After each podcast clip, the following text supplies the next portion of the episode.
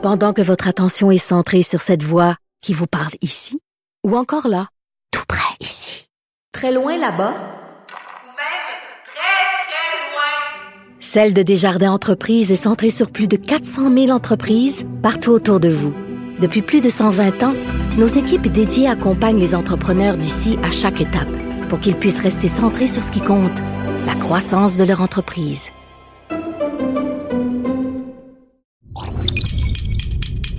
Cube Radio.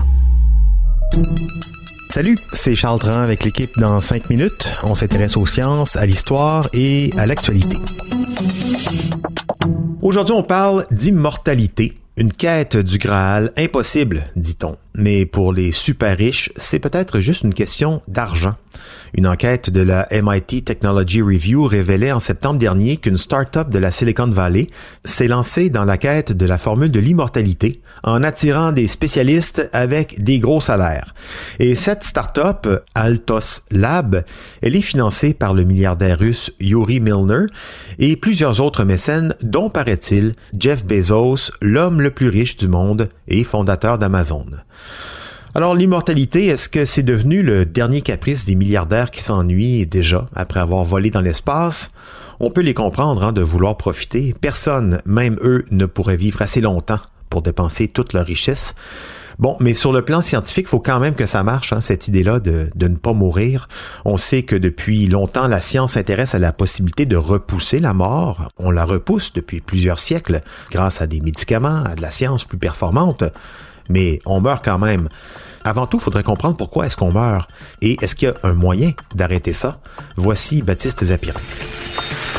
Tout être vivant est mortel, parce que sur le plan biologique, la nature nous a programmés pour ça. Même si on tombe pas malade, qu'on est victime d'aucun accident, ben nos cellules finissent par arrêter de se renouveler, elles vieillissent et deviennent hors d'usage.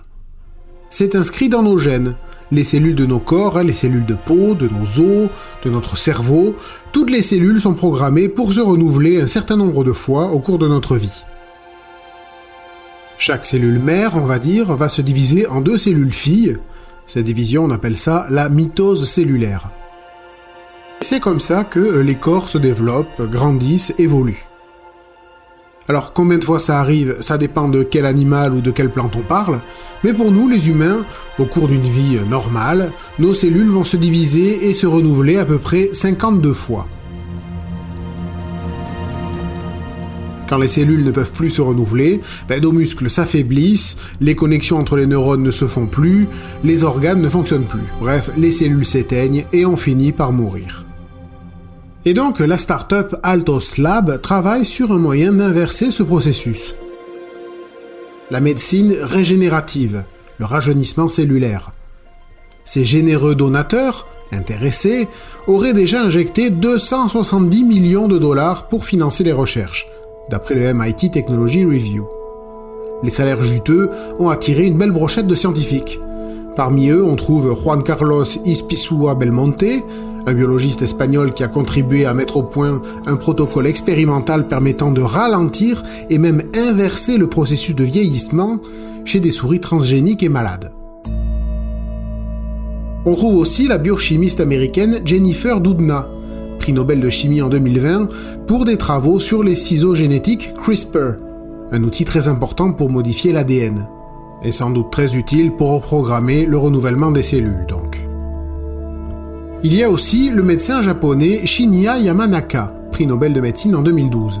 Ses travaux à lui portent justement sur la reprogrammation cellulaire, pour permettre à des cellules de revenir à un état primitif. Une bien belle équipe donc. Alors assez forte pour trouver le secret de l'immortalité, ben, sans vouloir péter leur ballon, Google a déjà injecté des millions dans une start-up concurrente en 2013, Calico, et ben, ça piétine c'est que euh, on ne comprend pas encore tout, comme l'a rappelé euh, Hélène Merle-Béral, médecin en France et autrice du livre L'immortalité biologique. Dans un entretien au journal 20 minutes en janvier 2020, cette spécialiste des leucémies explique que, alors oui, on commence à décrypter beaucoup de mécanismes dans le vieillissement cellulaire, mais on ne sait pas comment tout s'enchaîne. Par exemple, on sait que les cellules se renouvellent grâce aux télomères, des embouts à l'extrémité des chromosomes, et qu'une enzyme, la télomérase, permet au chromosome de régénérer ses embouts. Alors on a cru que cette télomérase serait la potion de jeunesse éternelle, et que si on en donnait en complément alimentaire, les cellules pourraient toujours se régénérer. Manque de chance, ça rend les cellules souches cancéreuses. Bref, tout ça a l'air très compliqué. Alors, est-ce qu'on sera un jour capable de freiner le vieillissement cellulaire, voire de leur permettre de se renouveler éternellement, et donc de devenir immortels? La réponse évidente semble être non, puis arrêtez d'essayer, vous allez encore faire une grosse bêtise. Mais les connaissances avancent, à tâtons, et en plus, cet espiègle de Dame Nature nous a montré que l'immortalité, c'est possible. Avec l'existence d'une toute petite méduse appelée Turritopsis nutricula. Cet animal peut basculer à volonté de l'état de polype à l'état de méduse classique.